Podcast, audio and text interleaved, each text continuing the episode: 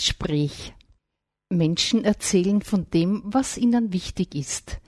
Eine Sendung von und mit Eva Schermann.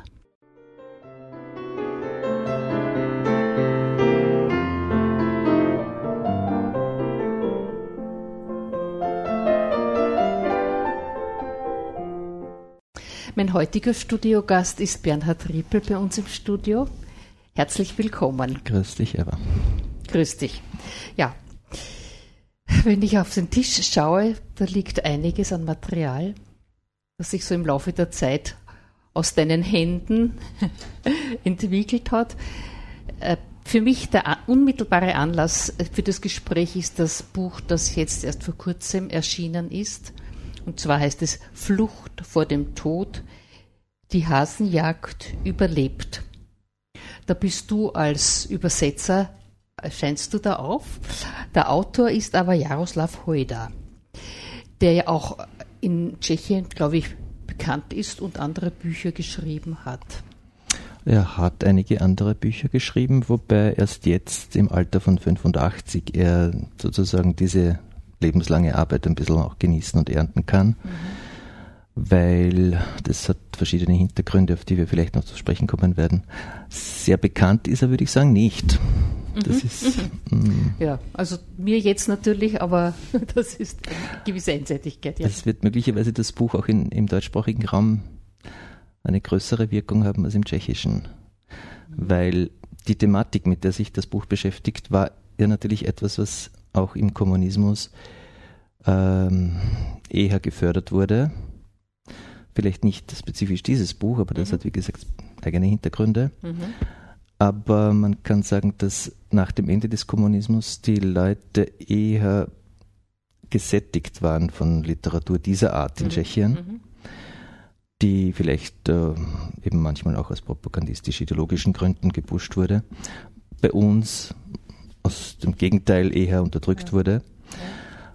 Und wo ich merke, dass es nicht nur Interesse gibt, heute sowas zu lesen, wenn man sagt, und mir selber war das nicht mhm. bewusst, dass es da jemanden gegeben hat, der diese abenteuerliche Reise da überlebt hat. Ich meine, mhm. ich wusste vom Film, von Josef Gruber, glaube ich, mhm. ähm, dass es einige gegeben hat, die diesen Ausbruch überlebt haben von etwa neun, 600. Äh, äh, Man weiß von ja, neun namentlich, ja, maximal ja. 13, glaube ich, waren es.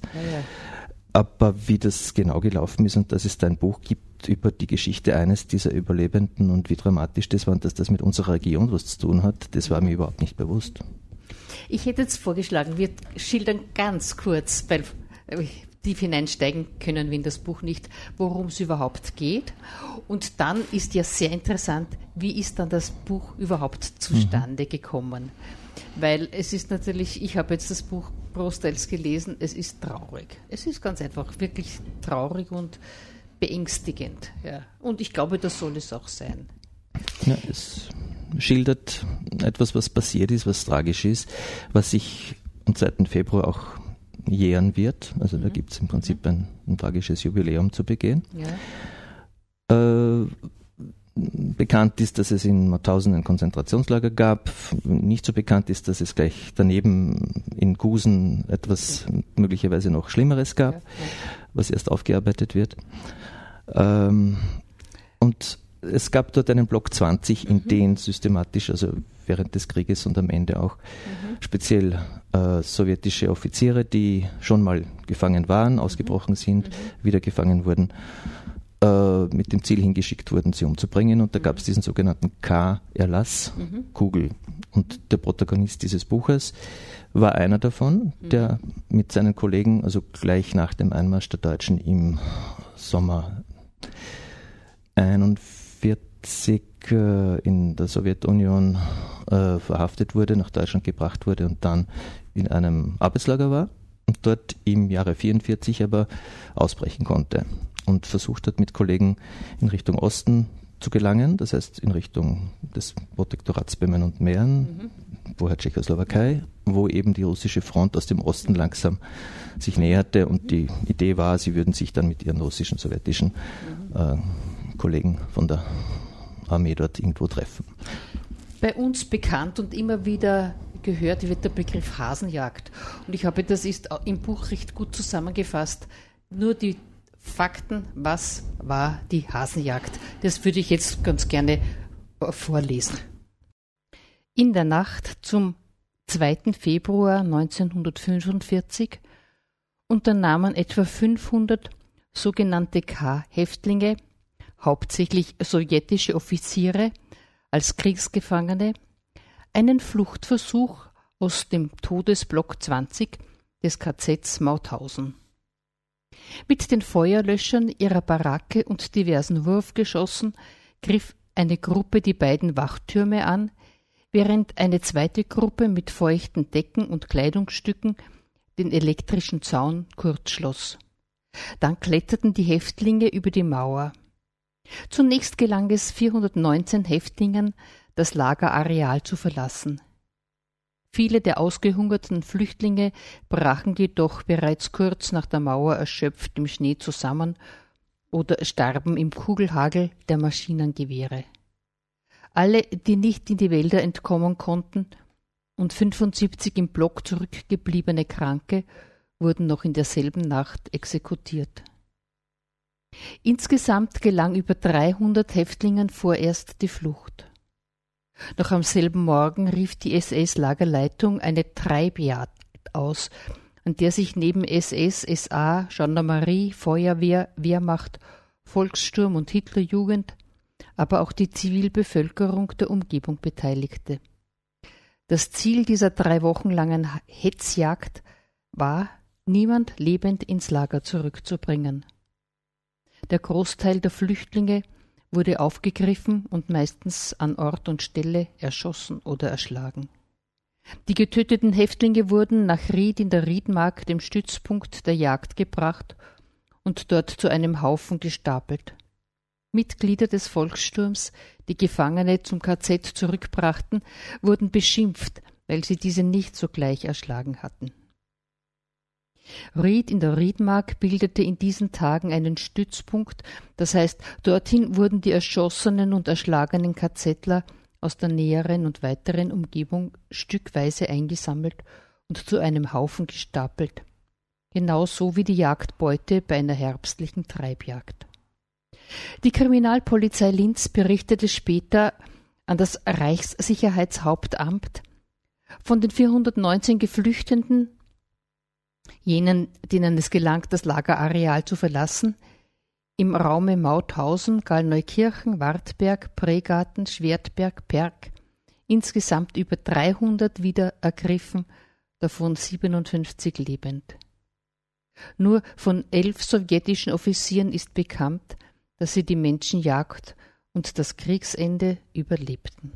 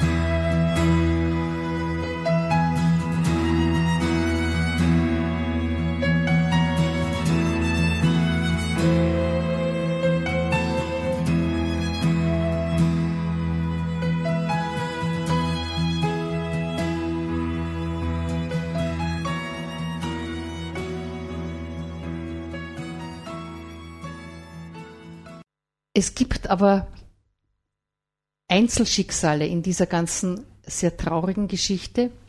Und dieses Buch handelt von dem.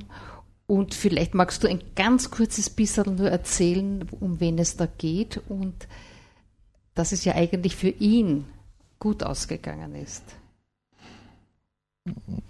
Ja, das ist äh, im Vergleich zu dem, was die anderen erlebt haben oder dann nicht mehr erlebt haben, natürlich gut ausgegangen, obwohl auch sein Schicksal auch nach dem Krieg kein lustiges war. Äh, Sascha Alexander Michajenko heißt der Protagonist, der in dem Buch äh, zu Wort kommt, nachdem der Autor des Buches, der Jaroslav Heuder, den ich kenne, der ist ein 85-jähriger Hobbyhistoriker, in den 60er Jahren eher zufällig in Briefkontakt gekommen ist mit dem, äh, da gab es einen also aus Russland kommenden Brief an eine Schule und er war dort Lehrer und beschäftigte sich damit, worum es da ging. Ja, also ähm, es gab eine Anfrage, wie das war, dass da jemand aus der Region Tabor diesem Sascha während des Krieges also geholfen hat zu überleben. Der war in Mauthausen, ist ausgebrochen im Februar 1945 äh, und ist eben von Mauthausen zu Fuß bis in die Region Tabor gelangt. Und dieser Jaroslav Heuder, mein Bekannter und Freund mittlerweile, ähm, würde ich sagen, hat versucht, das zu rekonstruieren, hat sich von ihm mit über 50 Briefen schildern lassen, was er genau erlebt hat auf dieser Flucht und daraus letztlich ein Buch gemacht, das aber, nachdem es im Prinzip fertig war, Anfang der 70er Jahre, äh, nicht erscheinen konnte, wegen des Prager Frühlings und wegen seiner Komplikationen dann mit dem Regime. Er war ursprünglich, der Herr Heuder, auch Kommunist, aber 1968 mhm. dann ähm, hatte nicht dem Einmarsch der Sowjet und äh, Brüderarmeen zugestimmt in der Tschechoslowakei äh, und damit konnten seine Bücher nicht mehr erscheinen. Sodass eigentlich ja, der selber unter, dann unter Repressalien gelitten. Ja, das war das klassische ja, Dissidentenschicksal als Heizer ja, und Klempner. Ja, genau. Ja, das heißt, er hat das verfolgt und jetzt verfolgen wir noch ein kleines bisschen, wie ist es diesem Sascha gegangen? diesem russischen Offizier? Äh, für mich ist es ein, ein, ein, eines der wenigen Schicksale, wo ich sage, wenn es ein Wunder gibt, das ist so mhm, etwas. Mhm, ja, mhm. Sowas zu überleben, da braucht man also mehr als nur Glück. Mhm. Ähm, sicher, äh, ich meine, die Frage ist, wie, wie detailliert wir das schildern können. Am besten ist, Sie lesen das Buch, weil mhm, äh, so viel Zeit haben wir hier leider nicht. Wobei ich die potenziellen Leser, speziell aus der Region, ersuchen würde, das auch genau zu lesen in den Passagen, wo es um unsere Region geht. Mhm, äh, weil mhm. er ist entlang der Eisenbahn von Mauthausen Richtung Norden quasi gezogen zu einem Punkt, äh, wo eine Mühle war. Er mhm. wusste nur, sein früherer Mithäftling in Tabor, äh, das war ein tschechischer 0815 äh, Taschendieb, würde ich sagen, der schon x-mal für kleinere Sachen eingesperrt war, hat ihm gesagt und diesen Flow ins Ohr gesetzt. Also wenn du wieder mal flüchten musst, dann komm zu mir, ich habe eine Mühle in, in Radjetice, das ist also bei Bechinia nicht weit von Tabor, übrigens auch nicht weit vom Fluss Leinsitz, der ja in unserer Region entspringt, auf Tschechisch heißt der Lužnice. Diese Mühle ist äh, sehr abgelegen und dort werden dich die Nazis nicht finden hat er sich schildern lassen, ungefähr wo das ist. Äh, und das war für ihn im Prinzip diese fixe Idee. Ja, sollte sowas wieder mal passieren und damals wusste er nicht, dass er nach Mauthausen kommen würde und vermutlich also absolut keine Chance haben würde zu überleben. Mhm. und das, das Faszinierende war, dass diese ganze Geschichte von dieser Mühle eigentlich nicht gestimmt hat. Mhm. Ja, aber mhm. diese Fiktion einer Idee, dass er dort hinkommen kann, Daran hat er seine Hoffnung aufgehängt. Genau. Ja. Und das hat ja. ihm unter anderem auch das Leben gerettet. Ja, ja, ja, Denn wirklich gerettet hat ihm der Gegend ja dann jemand anderer.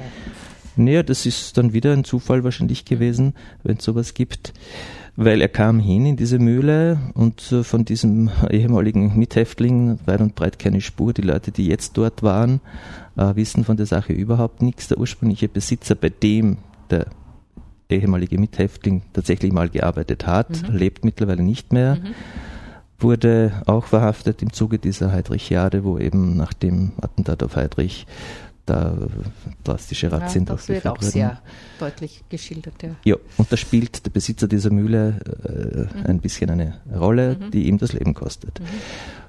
Es ist dann eben schon März 45, als er wirklich hinkommt, nachdem der Ausbruch, also 2. Februar 45, äh, die ersten Tage versteckt er sich noch in der Region. Mhm. Das ist natürlich strategisch auch gar nicht so unklug gewesen. Mhm. Äh, und dann beginnt die Odyssee im Winter, versucht er zu gehen, dort wo eben der Schnee die Spuren nicht, äh, verrät, ja, nicht ja. verräten ja, wird und kommt dann im März quasi an sein Ziel, das aber nicht das Ziel ist und er muss dann im Prinzip weitersuchen mhm. und findet dann einen Bauern, der Russisch spricht, mhm. der im Ersten Weltkrieg in Russland im Einsatz war und der ihm quasi helfen will und in einem Dorf lebt mit vier Bauernhäusern, also ich war auch dort, habe mir das angeschaut, wo aber diese vier Bauern einander selber nicht wirklich getraut haben. Es war einer dabei, wo man nicht wusste, wie der reagieren ja. würde.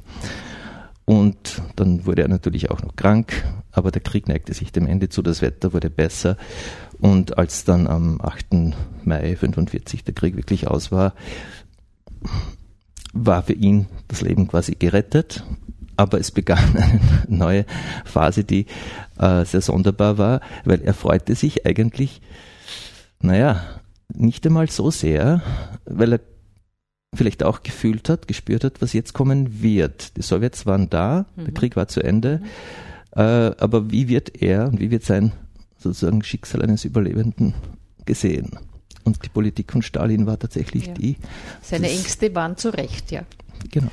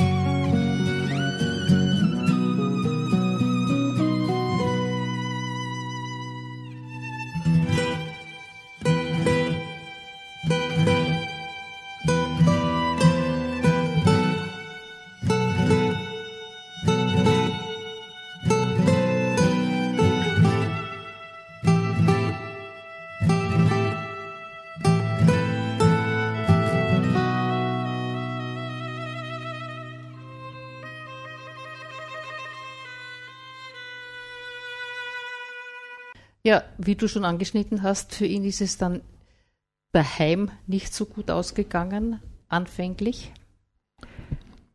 Ja, alle, die für die äh, Sowjetunion kämpften, hatten quasi äh, aus Stalins Perspektive entweder zu siegen oder eben das Leben zu opfern. Aber es gibt keine Gefangenen, die überleben. Das sind Verräter, das sind Kollaborateure. Und die Geschichten, die er zu erzählen wusste, waren zum Teil ja wirklich auch so unglaublich, dass man tatsächlich zweifeln gehalten. kann ja, an ja, dem, was da passiert ja. ist. Unglaublich tragisch, muss man dazu sagen. Und er kam dann wieder in der Sowjetunion in ein Bergwerk, wo er quasi auch Zwangsarbeit leisten musste. Und bis einige Jahre nach dem Tod von Stalin war das Thema im Prinzip tabuisiert. Mhm. Äh, die Leute kamen quasi nicht vor, sie wurden degradiert militärisch, was auch immer. Bis sich eine Journalistin diesen Themen dann angenommen hat, das war schon in der Zeit von Khrushchev, wenn ich das richtig im Kopf mhm. habe, und erstmals diese Sachen aufgearbeitet hat, die Leute, die das überlebt haben und noch auffindbar waren, auch zusammengebracht hat. Und naja, ähm, dann begann so eine Heroifizierung vielleicht sogar, dass mhm. man gesagt hat, das waren auch Helden. ich so glaube, er ist dann krank geworden und musste dann nicht so lange im äh, Arbeitslager bleiben. Äh, wie das dann im Detail ja, war, weiß ich jetzt ja, nicht mhm. mehr.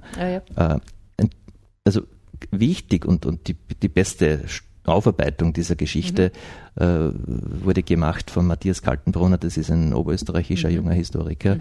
auf den ich zufällig gestoßen bin mhm. im Internet. Und das ist auch so kurios, dass eigentlich wir, der Herr Heuder und ich, mhm. über ihn, über diesen Kaltenbrunner und seine, seine Studienabschlussarbeit, die im Internet veröffentlicht ist, erst festgestellt haben, dass der Mischa äh, Michenko, ich glaube 2004 dann äh, fast 90-jährig wirklich gestorben, gestorben ist, weil ja. der Herr Heuder war der Meinung, der lebt schon lange nicht mehr. Ja, ja, und, das, ja, und hat aber so lang noch gelebt. Ja, ja und ja, das Schlimme ist, dass die sich nach 1989 ohne weiteres hätten wirklich auch treffen können. Ja, ja, ja. Es ist nie dazu gekommen. Ja, ja.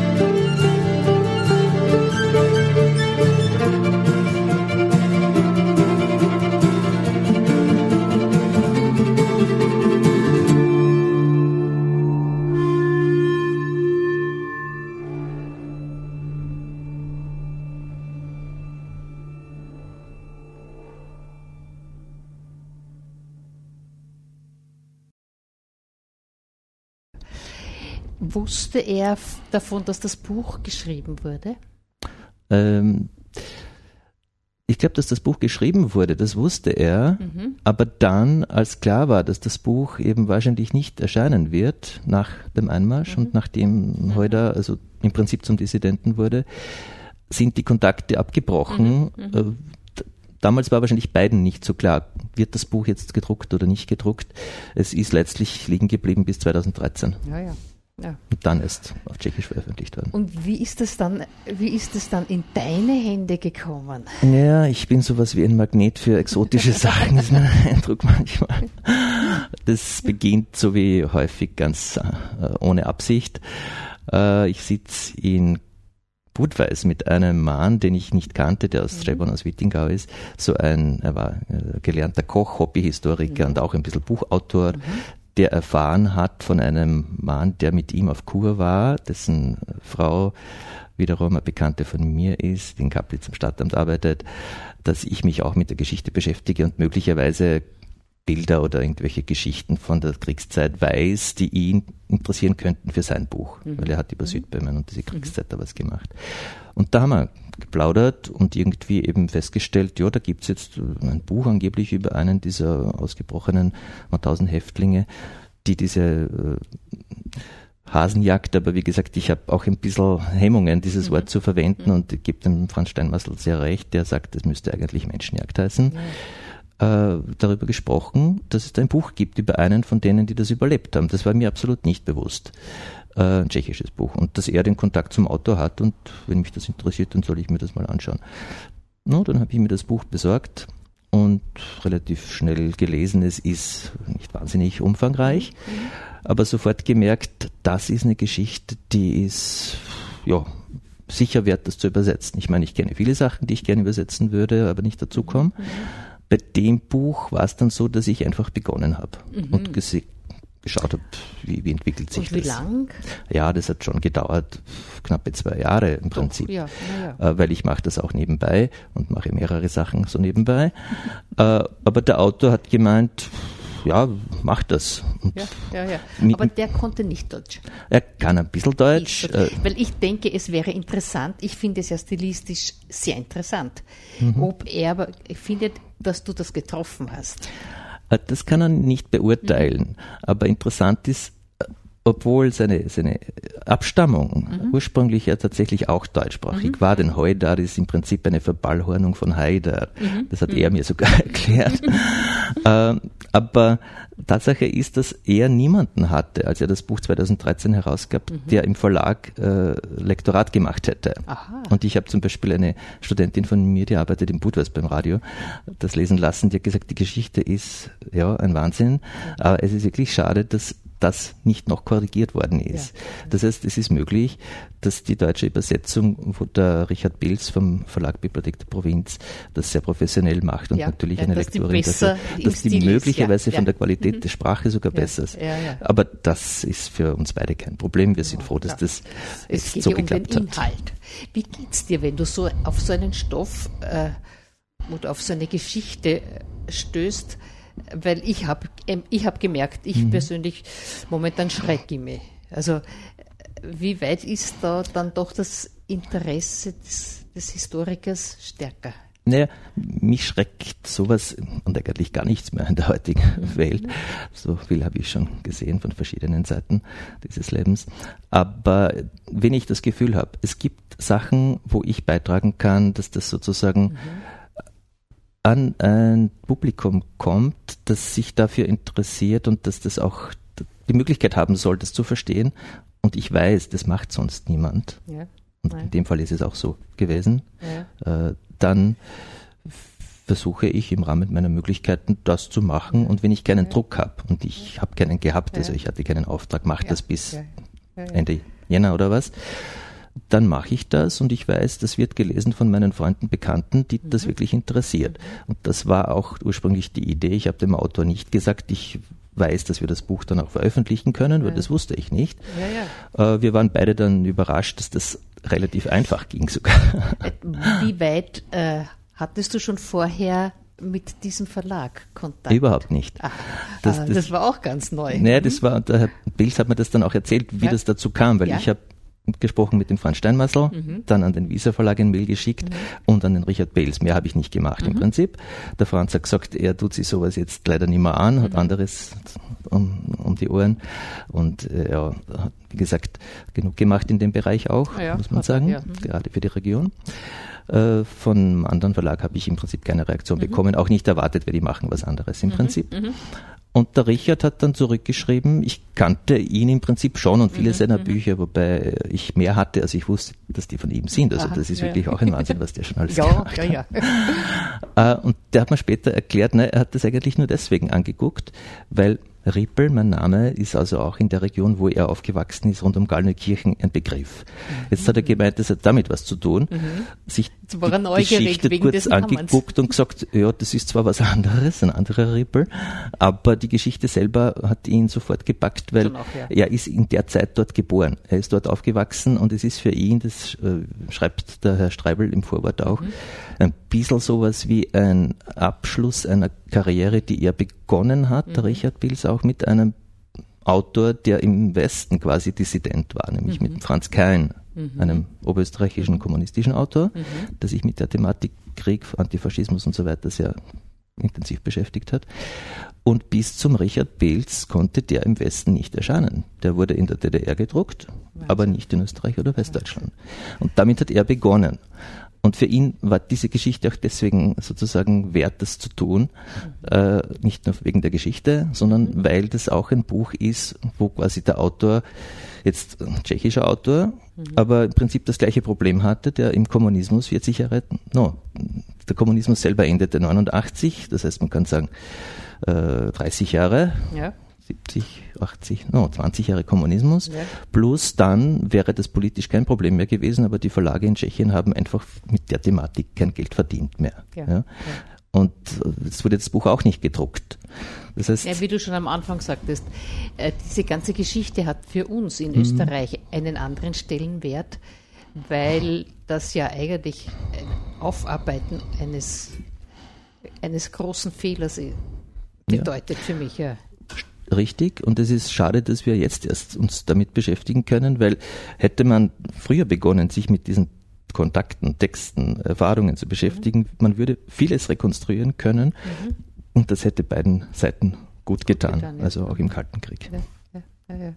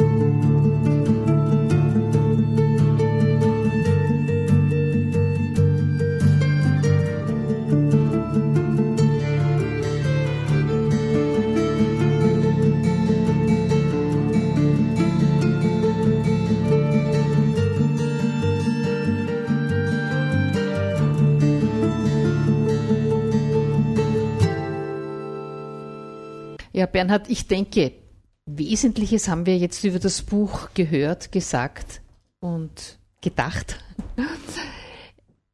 Ich möchte dir an dieser Stelle danken, dass du dir diese Arbeit machst. Ich kann mir schon vorstellen, es ist dir ein Anliegen, aber ich glaube, es ist auch wichtig für dich zu hören, dass es Menschen gibt, die das sehr wohl schätzen und ich glaube, wir kommen nicht darum herum, dass wir uns um dieses Kapitel kümmern. Mhm. Ja, danke. Ja. Sehe ich genauso. Aber wenn ich schaue, du hast noch ein paar Bücher mitgebracht. Du warst also, oder du bist immer ziemlich produktiv. Äh, welches davon liegt dir am meisten am Herzen? Ich könnte mir vorstellen, jetzt das Heimatbuch von Kaplitz. Oh, das hängt ähm, ja auch die meiste Arbeit daran mhm, im mhm, Prinzip. Mhm.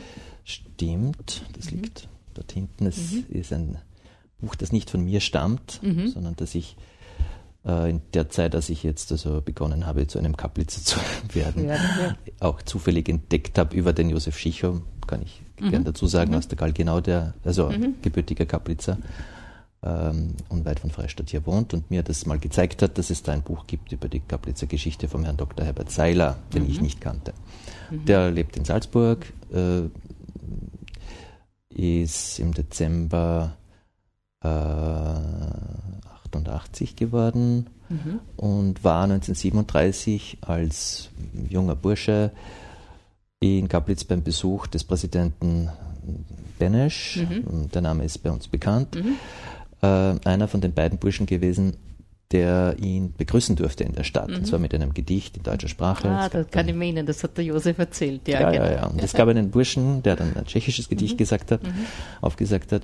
Und der Herr Seiler wurde nach dem Krieg, wie die meisten anderen deutschsprachigen, deutschstämmigen, sagen wir so, Kaplitzer, also ausgesiedelt, vertrieben, wie auch immer man das bezeichnen will, äh, und hat in der Pension dann, nachdem er in Salzburg seine pädagogische Karriere mhm. abgeschlossen hat, als Lehrer begonnen, also diese äh, Kaplitzer Geschichte, wo er viel Material hatte, aufzuarbeiten, zusammenzuschreiben. Mhm. mhm. Und das Buch ist in einem, also sehr informativen Stil gehalten, mhm. aber auch mhm. sprachlich mhm. nicht so, dass man das Gefühl hat, da ist irgendeine zumindest für mich nicht. Also das ja. ist, es gibt ein bisschen unterschiedliche Interpretationen auch von jungen tschechischen Historikern, habe ich damit bekommen. Mhm. Äh, etwas, wo ich ein Problem damit hätte, dass das irgendwie revanchistisch wäre oder mhm. dass mhm. ein Tscheche sich ja, beleidigt besteht. fühlen ja, müsste. Ich meine, ich kenne solche Texte auch und sowas hätte ich nicht gemacht. Aber bei dem Buch habe ich gesagt, schrecklich schade, dass das ein normaler Kaplitzer heute nicht lesen kann. Keinen Zugang hat, wenn das in Deutsch ist. Ja, ah, da, da, ist jetzt wieder umgekehrt. Da ja. ist umgekehrt ja. und das sind Sachen, die kann ich anstoßen, initiieren, was ich gemacht habe, aber nicht selber machen, weil übersetzen mhm. kann ich, das unterschätzt man in Österreich oft, ja. aus dem Tschechischen ins Deutsche ohne Probleme, mhm. aber nie äh, stilistisch schön aus dem äh, Deutschen ins Tschechische. Ja. Ja, werde ja. ich auch nie können. Ja, deswegen habe ich eben das zuerst gefragt. Hat der Autor gemerkt, dass du, wie, wie gut das geworden ist eigentlich? Mm, ja. Nein, aber wir vertrauen uns gegenseitig. Also. Bei dem Kaplitzer Buch war es immer umgekehrt. Also ich wusste, ich brauche jetzt Leute, die mir das übersetzen ins Tschechische und ich kann quasi das vorbereiten, die Leute kontaktieren. Ich habe über 50 Leute da, und die mir geholfen haben. das ist jetzt haben. passiert? Das äh, ist schon drei Jahre jetzt auch gelaufen. Ja, ja. Es mhm. ist parallel gelaufen, diese zwei Bücher, kann man sagen. Ist das Buch nicht so, dass es zweisprachig ist? Ja, ursprünglich war es Deutsch, jetzt ist es zweisprachig. Ja, das war genau. die Idee, mhm. dass ja, wir. Und die erste Auflage, es ist geteilt worden, weil es wären sonst über 600 Seiten geworden, mhm. mhm. äh, in zwei Bände. Der erste mhm. Band wurde mit Hilfe einer Interreg-Förderung äh, so finanziert, dass äh, das im Prinzip für die Stadt Kaplitz dann nur mehr 10 Prozent der Kosten mhm. also mhm. ausmachte mhm. und nicht verkauft werden kann. Mhm. Das Buch gibt es nach wie vor im Kaplitzer Infozentrum gratis für Interessierte. Äh, per PDF kann ich es auch per E-Mail gern schicken. Ja. Zum die Idee war, dass es auch eine Art Sprachlehrbuch sein würde, Aha. weil als historisches, wissenschaftliches Werk äh, würde ich nicht wagen, das zu bezeichnen und auch der Autor tut das nicht. Aha. Also der hat das geschrieben im Prinzip für seine ehemaligen äh, Mitbürger in Kaplitz, die mehr oder weniger alle die Stadt verlassen mussten. Und für die hat er das Buch geschrieben. Eigentlich eine Erinnerung an die alte Heimat. Mhm. Ja, wo aber so viele Sachen drinnen sind, dass das auch für die, für die neue Kaplitzer Generation Weil das Interesse würde ist. mich ja interessieren, weil du ja jetzt eigentlich in Kaplitz lebst. Genau, und ich bin ein bisschen so die Brücke geworden zwischen ja, diesen ja. verschiedenen. Wie erlebst du die Menschen rund um dich? Äh, ja, wie soll ich sagen, die, diese Erfahrung, ein bisschen als Exot irgendwo mhm. hinzukommen und dann plötzlich natürlich äh, beäugt zu werden, äh, aber sich auch relativ schnell Respekt verschaffen zu können über das, was ich weiß, über die Region, wo die mhm. Leute selber seit Urzeiten leben. Ich aber mittlerweile über die verschiedensten Zugänge und Leute, die mich ja, da unterstützen. Ja oft schon Infos habe, die weit über das hinausgehen, was ja. diese Leute wissen ja. über ihre eigene Heimat. Das macht, wie soll ich sagen, meine Arbeit diesbezüglich äh, oft sehr leicht sogar. Weil hattest du, du bist ja aus Sandl, hast du von dort her Verbindungen über die Grenze gehabt? Ursprünglich hatte ich davon keine Ahnung und Aha. bin davon ausgegangen, nein. Mhm. Aber mittlerweile habe ich festgestellt, es gibt tatsächlich von der Verwandtschaft her äh, aus mehreren strengen Verbindungen ins Böhmische, eher ins Deutsch-Böhmische natürlich. Mhm.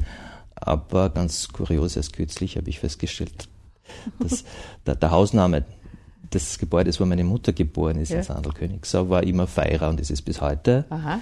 Und ich habe damit nie was verbunden, bis mir meine Mama vor kurzem einen Zettel gezeigt hat und sagt, ja, da steht drauf, Feira 1800, ich weiß nicht, jetzt 80 mhm. irgendwas, kam aus Höritz bei Grummau nach Sandl, hat dort geheiratet, eine Frau aus Unterheit. Und das hast du da? Hat die und so stelle ich solche Sachen fest. Also, und dann habe ich nachgeguckt, Feira, der war nur zwei Generationen auf dem Haus. Der Hausname ist geblieben bis heute. Mhm. Äh, Familienname hat sich geändert, mhm. meine Mutter hat mhm. Hirnschott geheißen.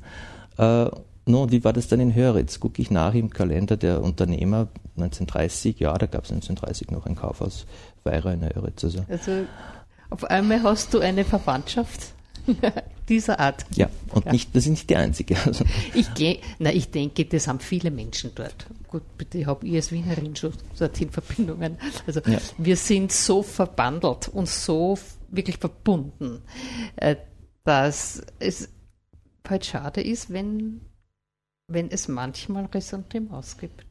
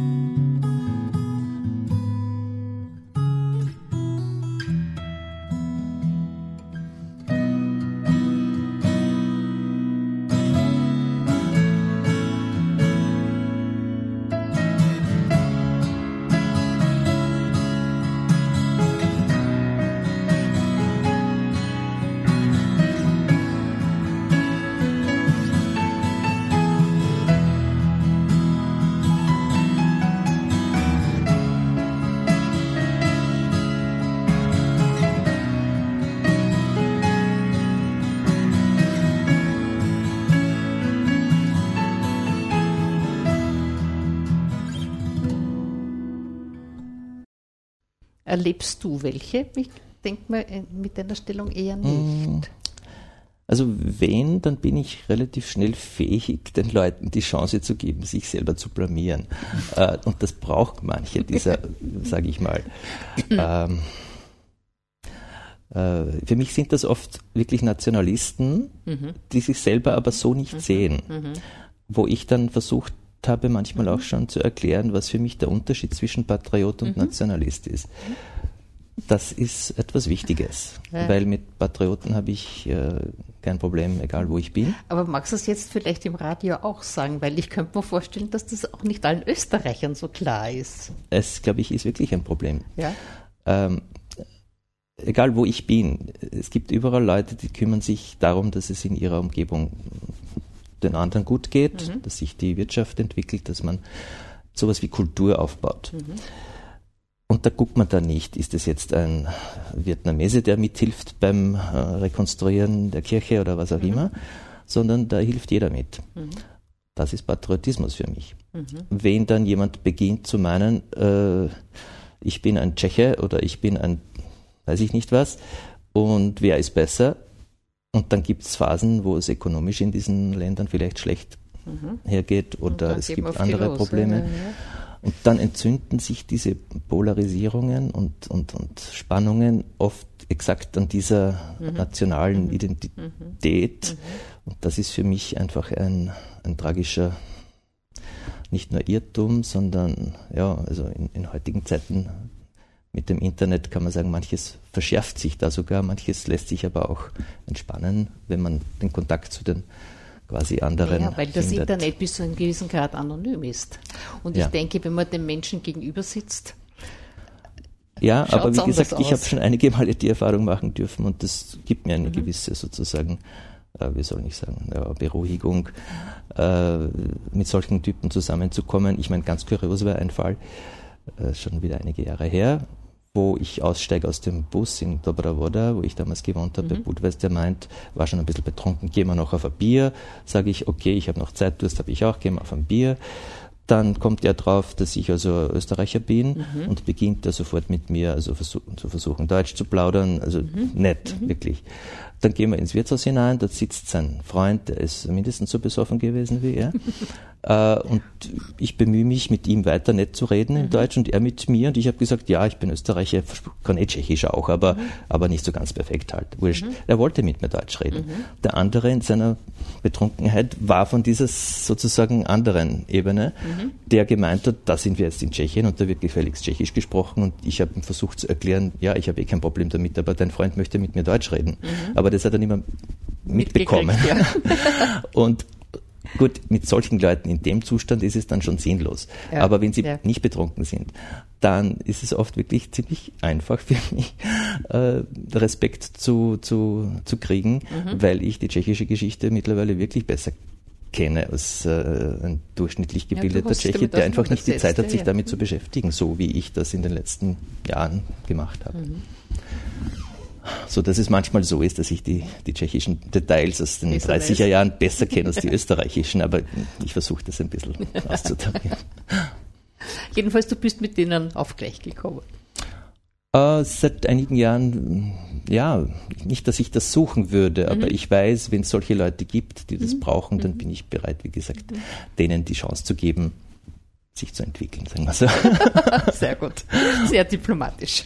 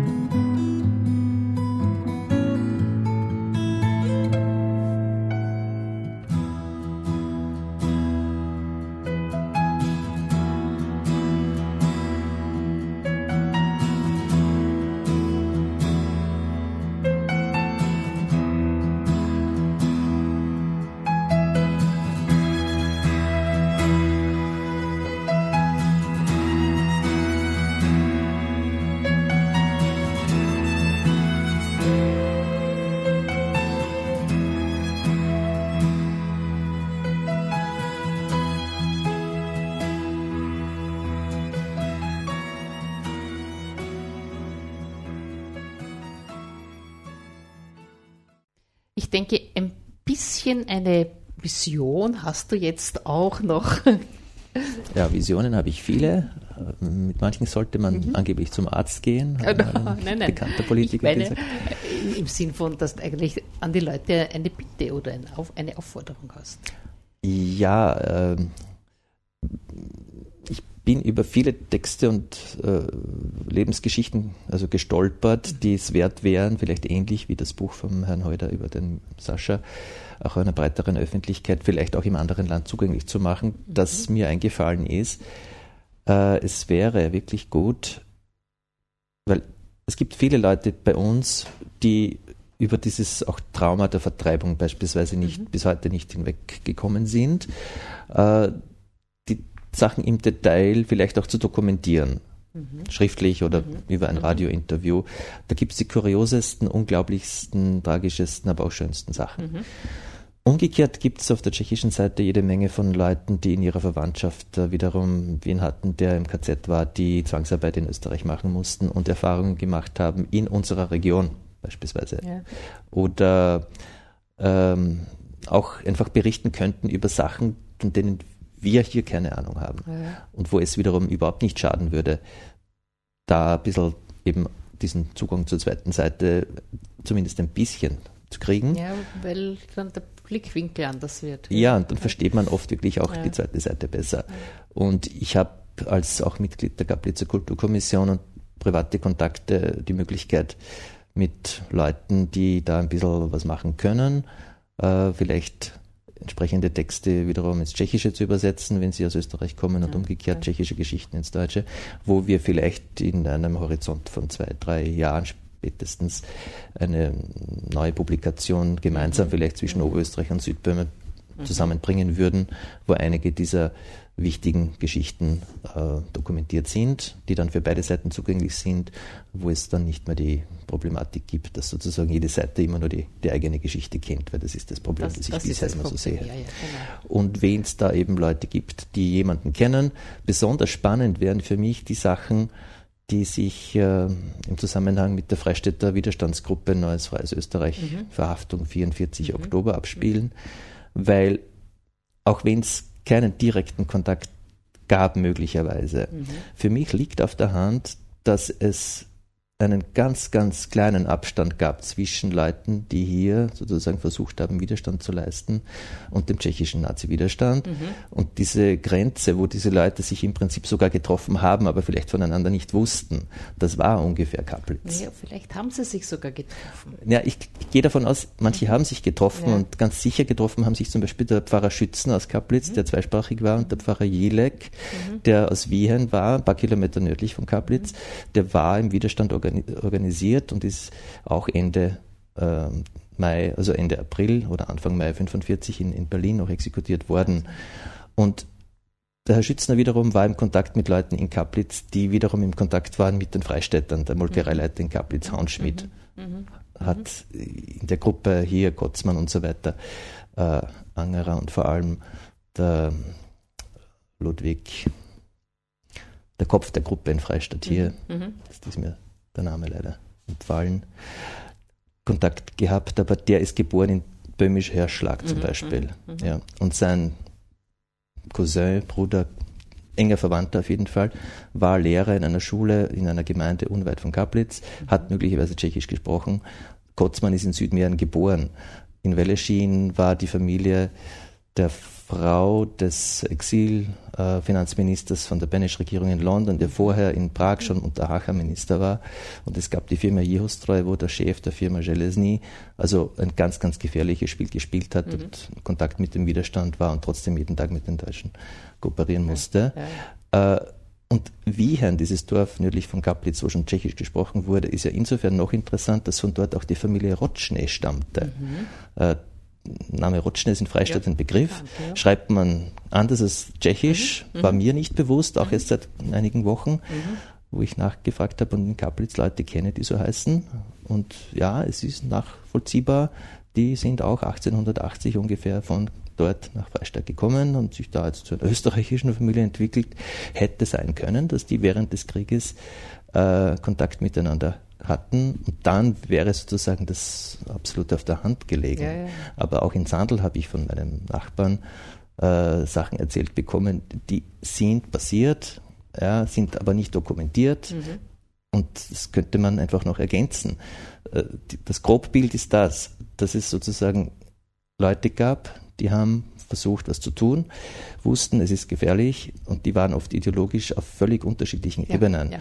Also der eine Nachbar von mir war ein idealistischer Katholik, mein mhm. Großvater war ein, würde ich sagen, dogmatischer Katholik mhm. und der nächste Nachbar war ein äh, nicht akademischer Kommunist, sagen wir mal mhm. so. Mhm. Mhm. Und die haben gemeinsam Feindradio gehört. Ja, ja, ja. Durfte man nicht wissen. Äh, sie waren ideologisch nicht auf derselben Linie. Weil Geholfen hat ihnen der Pfarrer, der ein Techniker-Freak war, damit die Nazis dieses Radio da nicht entschlüsseln konnten. Und ähm, die waren in Verbindung über andere Leute wieder auch mit der Gruppe in Freistadt. Mhm.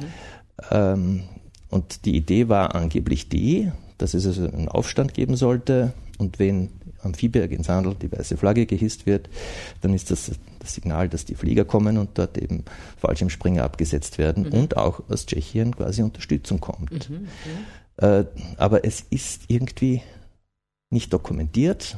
Äh, vielleicht finden wir in irgendwelchen ja, englischen Archiven Unterlagen dazu. Genau. Mich ärgert, dass das, das vielleicht wieder ich anstoßen muss, sowas, aber es ist offensichtlich nicht gemacht worden bis jetzt. Ich ich könnte mir vorstellen, es gibt auch andere Leute, die, die das interessiert. Ja, ja, das interessiert schon. Aber das wäre, nein, nein, die das auch machen. Das wäre vor. Ich sage dir dann nach der Sendung einen Namen. Okay, du meinst vielleicht den Hubert Treus, den ich sehr schätze. Dankeschön. Ja, ja ich weiß. Ja, das heißt, äh, das, ich wollte dich zuerst fragen, hast du Pläne? Die, diese Frage hast du bereits gelöst. In welche Menge, Richtung du gerne weitermachen möchtest, äh, was dich interessiert? Gesund bleiben und wenn ich noch die nächsten weiß ich nicht, 200 Jahre Zeit habe, dann werde ich noch einiges auf die Beine stellen. Gut, dann alles Gute für die nächsten 200 Jahre. Dankeschön. Nein, Spaß beiseite. Danke fürs Kommen. Bitte.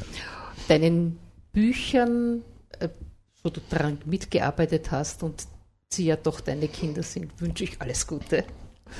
Und ja, bis zum nächsten Mal. Gell? Dankeschön. Gleichfalls.